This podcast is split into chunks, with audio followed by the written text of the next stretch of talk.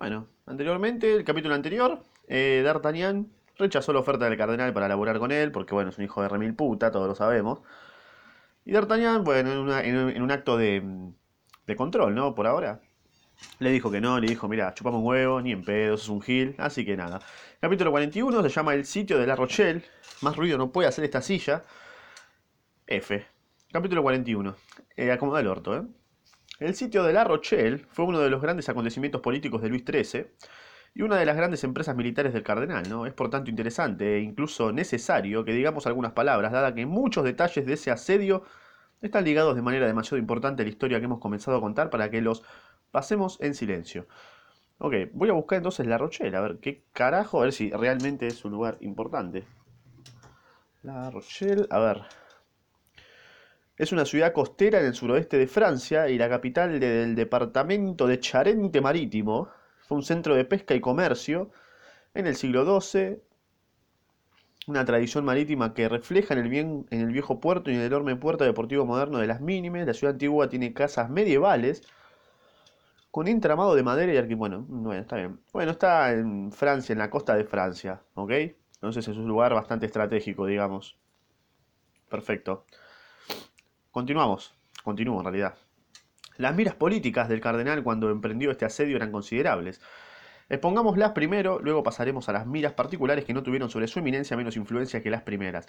De las ciudades importantes dadas por Enrique IV a los hugonotes, como plazas de seguridad solo quedaba La Rochelle. Se trataba por tanto de destruir aquel último baluarte del calvinismo. Del calvinismo.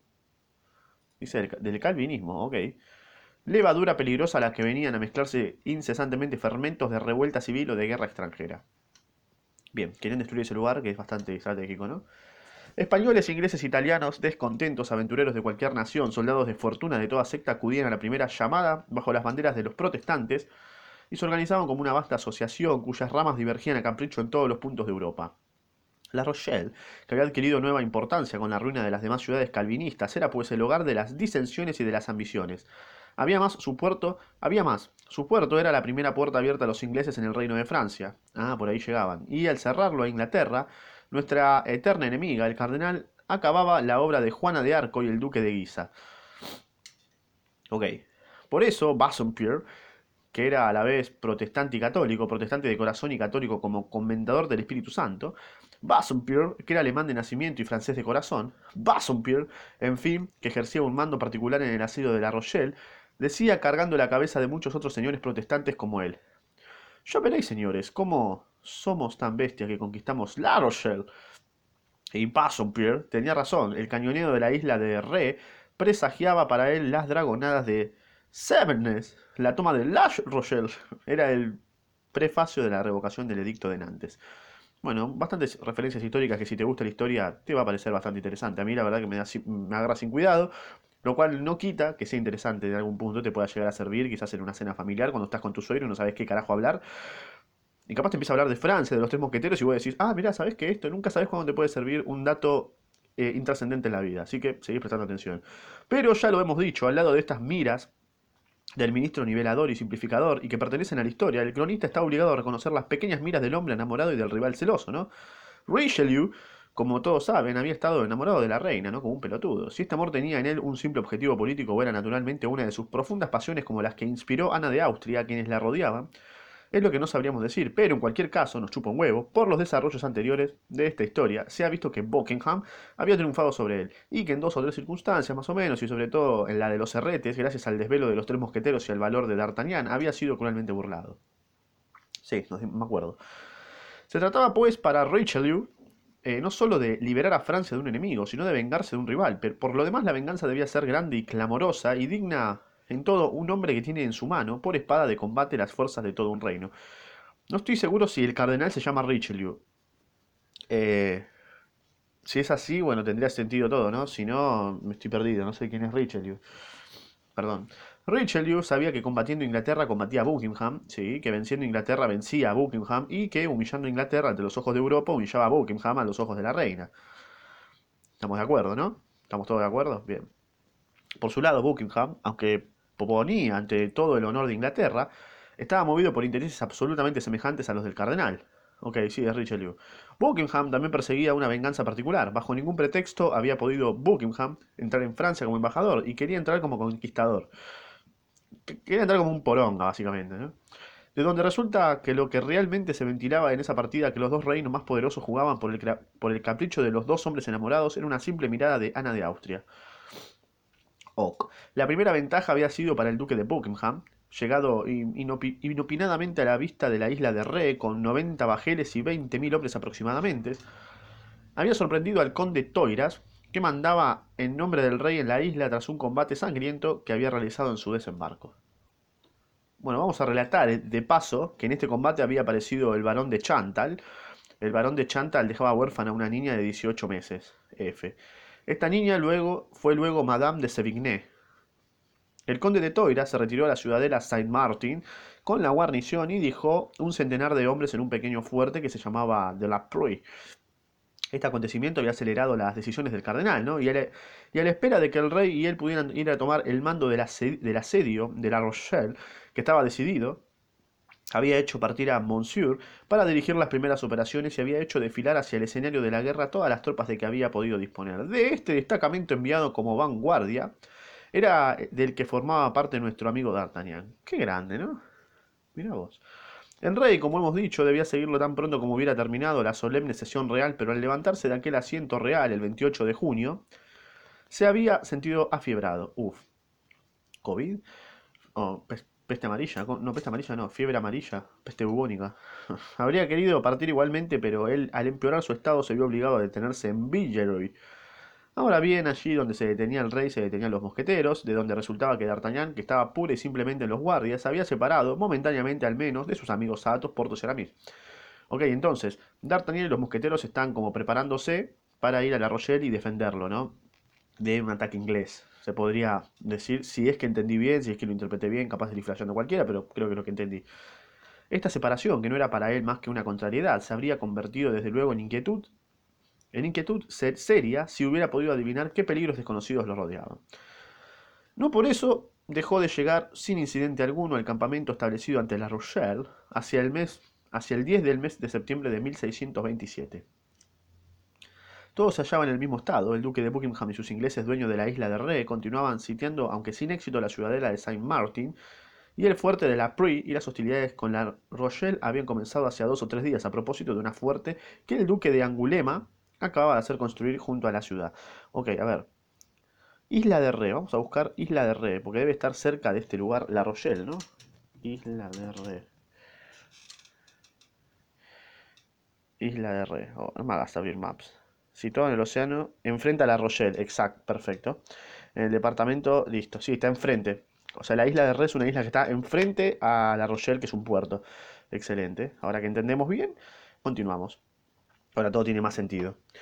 Los guardias, al mando del señor de César, se alojaban en los mínimos. Pero como sabemos, D'Artagnan era un capo, preocupado por la misión de pasar a los mosqueteros. Raramente, ya estaba igual en los mosqueteros, ¿no? Había sido como oficialmente. Eh, ya era como oficialmente mosquetero por el señor de Treville. De pasar a los mosqueteros, raramente había hecho amistad con sus camaradas. Se encontraba por tanto solo y entregado a sus propias reflexiones, ¿no?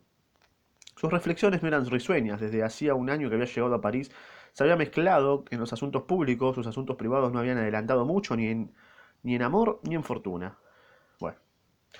En amor, la única mujer a la que había amado era la señora Bonaxieus, y la señora Bonaxieus, está toda domada, había desaparecido sin que él pudiera descubrir aún qué había sido de ella, sí. F. En fortuna se había hecho débil como era, enemigo del cardenal, es decir, de un hombre ante el cual temblaban los mayores del reino, empezando por el rey, ¿no? Sí, si lo miramos de ese punto objetivo, como que claro, sí, lo odia el cardenal, que es bastante poderoso, la señora Bonacieux está domada, como que plata apenas tuvo para comer, entonces como que sí, si lo miramos objetivamente, F por D'Artagnan, ¿no?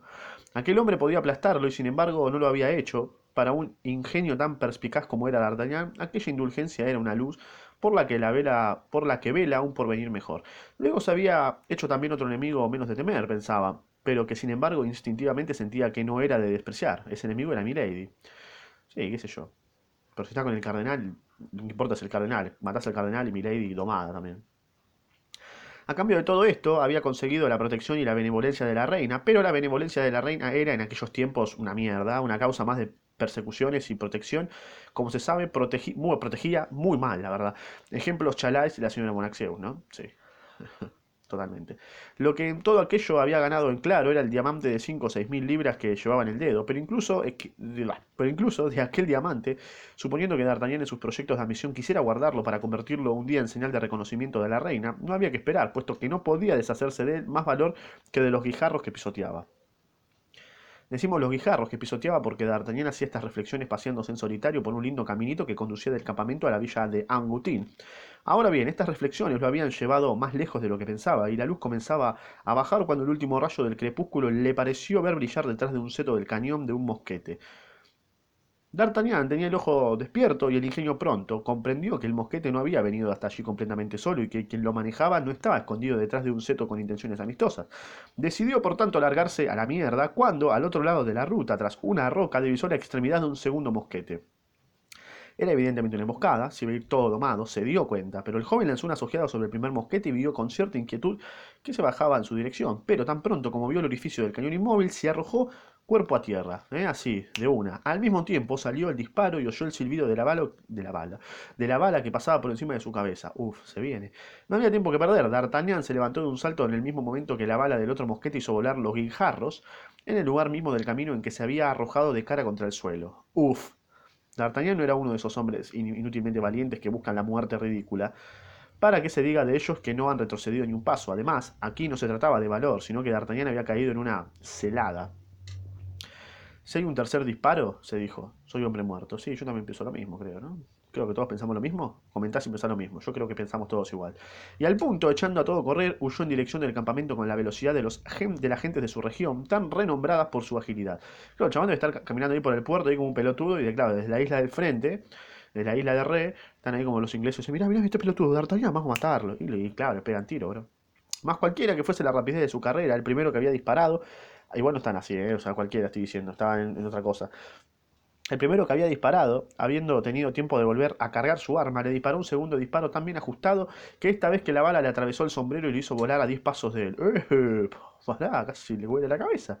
Sin embargo, como D'Artagnan no tenía otro sombrero, recogió el suyo a la carrera, llegó todo jadeante y muy pálido a su alojamiento, se sentó sin decir nada a nadie y se puso a reflexionar. Aquel es bastante traumático, ¿no? Aquel suceso podía tener tres causas. La primera y más natural podía ser una emboscada de los Rocheleses, a quienes no le habría molestado matar a uno de los guardias de su majestad. Primero porque era un enemigo menos y porque este enemigo podía tener una bolsa bien guarnecida en su bolso.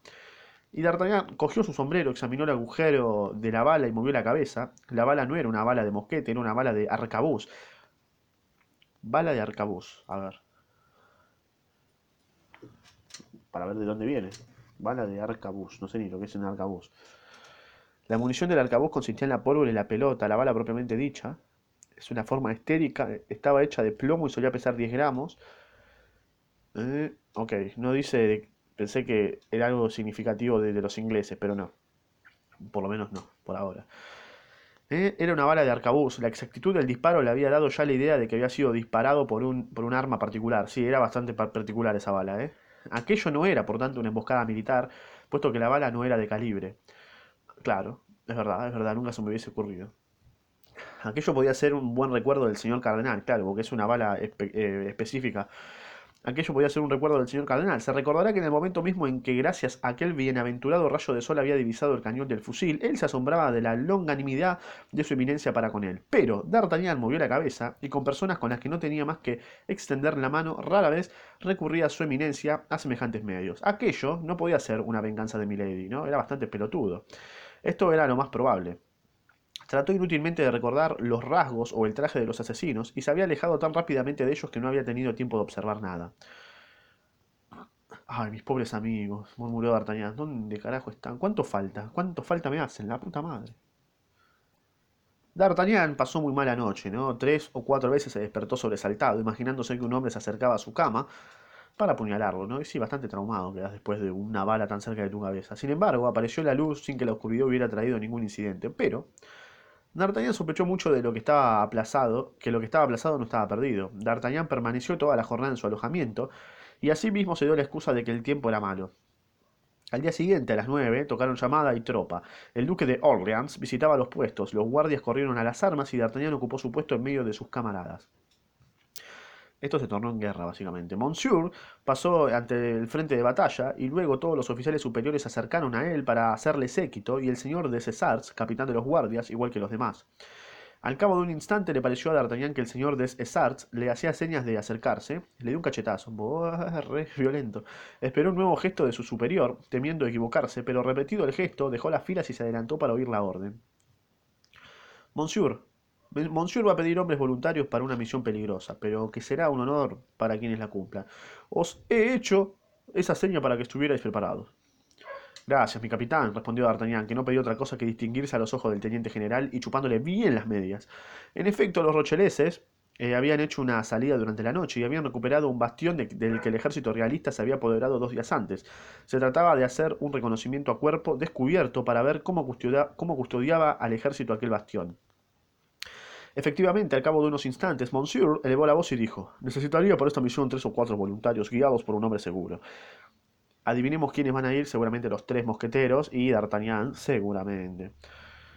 En cuanto al hombre seguro, eh, lo tengo a mano, monsieur, dijo el señor de Césars, mostrando a D'Artagnan. Ahí está, listo, obvio.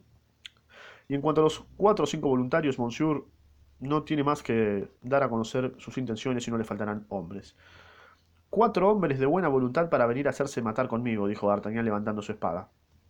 Bueno, Athos, Portos, Aramis y el otro, si falta uno más, y ya está, yo no dijo a nadie más, que la chupen nosotros. Dos de sus camaradas de los guardias se precipitaron inmediatamente, y habiéndose unido a ellos dos soldados, encontró que el número pedido era suficiente. D'Artagnan rechazó, pues, a todos los demás, no queriendo atropellar a quienes tenían prioridad. Espero, que hayan elegido a los que creemos todos que van a elegir, ¿no? Se ignoraba si después de la toma del bastión los rocheleses lo habían evacuado o habían dejado allí la guarnición. Había pues que examinar el lugar indicado donde bastante cerca desde bastante cerca para comprobarlo. D'Artagnan partió con sus cuatro compañeros, era obvio, y siguió la trinchera. Los dos guardias marchaban a su misma altura y los soldados venían detrás. Ah, no, no, no fue con, con sus amigos, pensé que sí. Así, cubriéndose con los revestimientos del terreno, llegaron a unos cien pasos del bastión, y allí, al volverse D'Artagnan, se dio cuenta de que los dos soldados habían desaparecido. Ah, tranqui. Creyó que por miedo se habían quedado atrás y continuó avanzando, no le chupó un huevo. A la vuelta de la contraescarpa se hallaron a 60 pasos aproximadamente del bastión, no se veía nadie y el bastión parecía abandonado. Eh, creo que el bastión es como un punto, ¿no? Donde hay una bandera. Como que para señalar que, mira, esto es nuestro. Los tres temerarios deliberaban sin seguir adelante cuando de pronto un cinturón de humo ciñó al gigante de piedra y una docena de balas vinieron a silbar en torno a D'Artagnan y sus dos compañeros piola, ¿no? Copado. Sabían lo que querían saber, ¿no? El bastión estaba guardado, sí. Si, si llegas al bastión y te están cagando a tiros, y como que me parece que hay gente, ¿no? Quedarse más tiempo en aquel lugar peligroso hubiese sido, pues, una imprudencia inútil, ¿no? Y sí, creo que sí, ¿no? Si te quedabas ahí un tiempo más, estabas todo muerto. Me parece que es inútil quedarse, ¿no? De onda. D'Artagnan y los dos guardias volvieron la espalda, la espalda y comenzaron una retirada que se pareció una fuga. Sí, obviamente me voy corriendo, me dan las piernas para irme, ¿no? Al llegar al ángulo de la trinchera que iba a servirles de muralla uno, de muralla, uno de los guardias cayó, F. Una bala le había atravesado el pecho, super F. El otro, que estaba sano y salvo, continuó su carrera hacia el campamento. D'Artagnan murió. Fin, va, pelotudo. D'Artagnan no quiso abandonar así a su compañero y se inclinó hacia él para levantarlo y ayudarlo, ¿no? A alcanzar las líneas, como buen compañero de, guerra. Pero en aquel momento salieron dos disparos, de, dos disparos de fusil. Una bala vino a estrellarse sobre la roca tras haber pasado a dos pulgadas de D'Artagnan. El joven se volvió rápidamente porque aquel ataque no podía venir del bastión, que estaba oculto por el ángulo de la trinchera. La idea de los dos soldados que lo habían abandonado le vino a la mente y le recordó a los asesinos de la víspera. Resolvió, por tanto, saber a qué atenerse aquella vez y cayó sobre el cuerpo de su camarada como si estuviera muerto. Vio al punto dos cabezas que se levantaban por encima de una obra abandonada que estaba a treinta pasos de allí. Eran, la de, eran las de nuestros dos soldados. D'Artagnan no se había equivocado. Aquellos dos hombres no le habían seguido más que para asesinarlo, o esperando que la muerte del joven sería cargada en la cuenta del enemigo. Claro, esos dos soldados que se habían perdido, no se perdieron nada. Se, hicieron los pelotudos, se fueron para qué? Para matar a D'Artagnan. Seguramente lo mandó el cardenal, obviamente, ¿no? Porque el cardenal es un pelotudo, un chabón terrible y lo querés matar. Sos un boludo. Solo que como podía estar solamente herido y denunciar su crimen, se acercaron para rematarlo, y por suerte, engañados por la artimaña de D'Artagnan, se olvidaron de volver a cargar sus fusiles. Ah, unos pelotudos bárbaros, eh. No, no, terrible. Sos un soldado y te olvidas de cargar el arma, sos un boludo. Perdonable, un pajero. Cuando estuvieron a diez pasos de él, D'Artagnan, que al caer había tenido gran cuidado de no soltar su espada, se levantó de pronto y de un salto se encontró junto a ellos. Los asesinos comprendieron que si huían hacia el campamento sin haber matado a aquel hombre, serían acusados por él. Y claramente, ¿no? Por eso su primera idea fue la de pasarse al enemigo. Uno de ellos... Ah, un traidor. Uno de ellos cogió su fusil por el cañón y se sirvió de él como de una masa. Lanzó un golpe terrible a D'Artagnan que lo evitó echándose hacia un lado, pero con este, con este movimiento brindó paso al bandido que se lanzó al punto hacia el bastión. Como los rocheleses que lo vigilaban ignoraban con qué intención venía aquel hombre hacia ellos, dispararon contra él y cayó herido por una bala que le destrozó el hombro. Opa. En este tiempo, D'Artagnan se había lanzado sobre el segundo soldado, atacándolo con su espada, y la lucha no fue larga. Aquel miserable no tenía para defenderse más que su arcabuz descargado, un pelotudo. La espada del guardia se deslizó por sobre el cañón del arma a vuelta inútil y fue a atravesar el muslo del asesino que cayó. D'Artagnan le puso inmediatamente la punta de hierro en el pecho. Bien D'Artagnan, matando, domando, como debe ser. Oh, no me matéis, exclamó el bandido. Gracias, gracias, oficial, y os lo diré todo. Opa. ¿Vale al menos lo secreto la pena de lo que perdone la vida? preguntó el joven conteniendo su brazo. Sí, sí, si estimáis que la existencia es algo cuanto se tiene en 22 años como vos y se puede alcanzar todo, siendo valiente y fuerte como vos lo sois. No sé cómo dijo todas estas, no sé cómo dijo esta oración completa mientras estás por morir, o sea, o sea, si yo estoy ahí como a punto de morirme, no, no me va a salir esa oración larguísima. Yo te digo, sí, sí, vale la pena, obvio. Miserable, dijo D'Artagnan. Dale, habla. Habla rápido. ¿Quién te ha encargado de asesinarme, hijo de remil puta? Una mujer a la que no conozco, pero que se llamaba Milady. Ah, pero si no conoces a esa mujer, ¿cómo sabes su nombre, pelotudo? ¿Eh? Mi camarada lo conocía y la llamaba así. Fue él quien tuvo el asunto con ella y no yo. Ah, él tiene incluso en su bolso una carta de esa persona que debe tener para vos gran importancia, por lo que he oído decir. Pero ¿cómo te metiste en esta cosa? ¿Cómo te metiste en esto? Oso boludo, ¿no? Me, propuso que diéramos el golpe nosotros y yo acepté. ¿Y cuánto, cuánto te dio ella por esta hermosa expedición bastante estúpida, no? Cien luises. Bueno. En buena hora, dijo el joven riendo. Dijo el joven riendo. Estima que valgo algo. Cien luises. Es una cantidad para dos miserables como vosotros, ¿no? Por eso comprendo que hayas aceptado y lo perdono con una condición. ¿Cuál? preguntó el soldado inquieto y viendo que no todo había terminado. Que vayas a buscarme la carta que tu camarada tiene en el bolsillo. ¿Mm? Pero eso, exclamó el bandido, es otra manera de matarme. O sea, ¿cómo queréis que vaya a buscar esa carta bajo el fuego del bastión? Y bueno, tenés que decidirte e ir en, ir en busca de, de, la carta o te juro que mueres por mi mano. Así que, fíjate, elegí cómo morir, bro. Gracias, señor. Piedad. En nombre de esa dama a la que amáis, a la que quizá creéis muerta y que no lo está. Opa, opa, exclamó el bandido poniéndose de rodillas y apoyándose sobre su mano, que comenzaba a perder sus fuerzas con la sangre. Listo, entonces mi lady tiene a, la señora Bonaxieus. No hay chance de que no. ¿eh? ¿Y por qué sabes tú que hay una mujer a la que amo y que yo he creído muerta a esa mujer? preguntó D'Artagnan. Por la carta que mi camarada tiene en su bolsillo. Bueno, comprenderás entonces que necesito tener esa carta, ¿no? Justamente, sos un boludo. Así que no, no más retrasos ni dudas, y aunque me repugne temblar por segunda vez mi espada en la sangre de un miserable como tú, lo juro por mi fe de hombre honrado. Así que anda a buscarme la carta, dale, porfis. Y a estas palabras D'Artagnan hizo un gesto tan amenazador que el herido se levantó, todo cagado.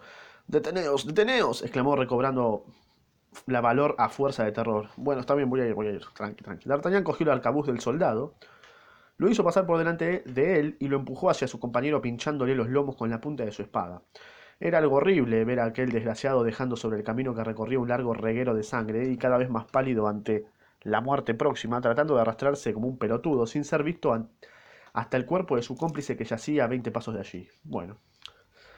El terror estaba pintado sobre su rostro cubierto de un sudor frío, de tal modo que D'Artagnan se compadeció y mirándolo con desprecio.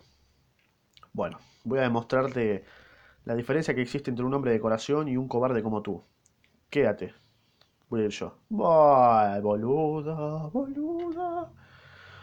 Y con paso ágil, el ojo avisor, observando los movimientos del enemigo, ayudándose con todos los accidentes del terreno, D'Artagnan llegó hasta el segundo soldado. Yo no te puedo creer.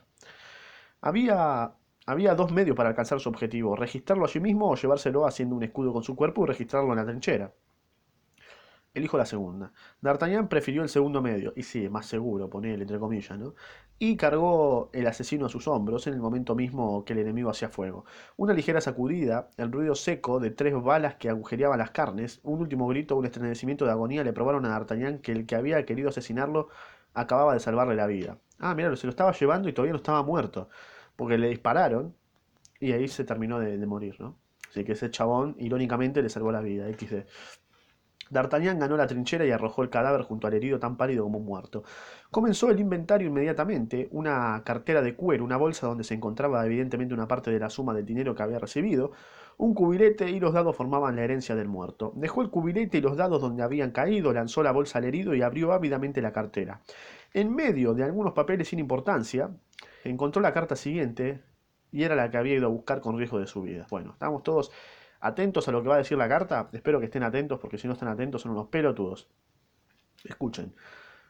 Dado que habéis perdido el rastro de esa mujer y que ahora está salvo en ese convento al que nunca deberíais, deberíais haberla dejado llegar, tratad al menos de no fallar con el hombre, la concha de su madre. Si no, sabéis que tengo la mano larga y que pagaréis caros los 100 luises que os he dado.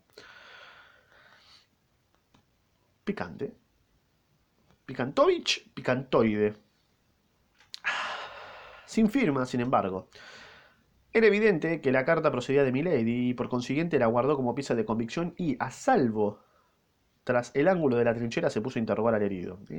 Este confesó que con su camarada, el mismo que acababa de morir, estaba encargado de raptar a una joven que debía salir de París por la barrera de la Villette, pero que, habiéndolo separado, habiéndole, habiéndose, habiéndose parado a beber en una taberna, habían llegado diez minutos tarde al coche. ¿Pero qué habíais hecho con esa mujer? preguntó D'Artagnan con angustia. Debíamos entregarla en un palacio de la Place Royal, dijo el herido. Sí, sí, murmuró D'Artagnan. Es exacto, es, es, en casa, es, la casa de Milady. Entonces el joven, estremeciéndose, comprendió qué terrible sed de venganza empujaba a aquella mujer a perderlo, a perderlo, a él y a los que lo amaban, y cuánto sabía ella de los asuntos de la corte, puesto que lo había descubierto todo. Indudablemente debía aquellos informes al cardenal. Bien, confirmamos todo que Milady tiene secuestrada a la señora Bonacieux, ¿no? Más, en medio de todo esto, comprendió con un sentimiento de alegría muy real que la reina había terminado por descubrir la prisión en que la pobre señora Bonacieux expiaba su adhesión y que la había sacado de aquella prisión. Allí quedaban explicados la carta que había recibido de la joven y su paso por la rucha de Chaillot. Claro, lo estaban llevando a este lugar, ¿no? Estaban llevándolo a un convento. Eh, un paso parecido a una aparición. Y entonces, como Athos había predicho, era posible volver a encontrar a la señora Bonaxeus y un convento no era inconquistable. Claro. Es un lugar bastante práctico para ir, ¿no? Pragmático para cuatro chabones como estos. Esta idea acabó de, de, devolver a su corazón la clemencia y se volvió hacia el herido que seguía con ansiedad todas las expresiones diversas de su cara y le tendió el brazo. Vamos, le dijo, no quiero abandonarte así, la verdad, apoyate en mí y volvamos al campamento. Dale, Bru, Sí, dijo el herido, que a duras penas creía de tanta magnanimidad. Pero no será para hacer que me cuelguen. Aparte de eso, tenés mi palabra, dijo D'Artagnan, y por segunda vez te perdono la vida, ¿dale? Así que, fíjate lo que vas a hacer de ahora en adelante. Bru. El herido se dejó caer de rodillas y besó el, pito de D'Artagnan de nuevo y los pies de su salvador. Pero D'Artagnan, que no tenía ningún motivo para quedarse tan cerca del enemigo, abrevió él mismo los testimonios de gratitud. El guardia, que había vuelto a la primera descarga de los Rochaleses, había anunciado la muerte de sus cuatro compañeros. Quedaron, pues, asombrados y muy contentos a la vez en el regimiento cuando se vio aparecer al joven sano y salvo. ¡Qué grande! D'Artagnan explicó la estocada de su compañero por una salida que improvisó, contó la muerte del otro soldado y los peligros que había corrido, y este relato fue para la ocasión de un verdadero triunfo. Todo el ejército habló de aquella expedición durante un día y Monsieur hizo que le transmitiesen sus felicitaciones. Por lo demás, con toda, como toda acción hermosa, lleva consigo su recompensa. La hermosa acción de D'Artagnan tuvo por resultado devolverle la tranquilidad que había perdido. En efecto, D'Artagnan creía poder estar tranquilo, puesto que de sus dos enemigos uno estaba muerto y otro era adicto a sus intereses. Así que esta tranquilidad probaba una cosa, y es que D'Artagnan no conocía a Milady, ¿no? Conocía la, careta de Milady, básicamente. Bueno, capítulo 41, descubrimos que Milady tiene secuestrada a la señora Bonaxeus, Bonaxeus, Bonaxeus en un convento, eh, que lo quisieron asesinar dos soldados que los mandó ella, eh, bastante hija de puta, yo pensé que había sido el cardenal, pero no. Así que bueno, eh, interesante capítulo.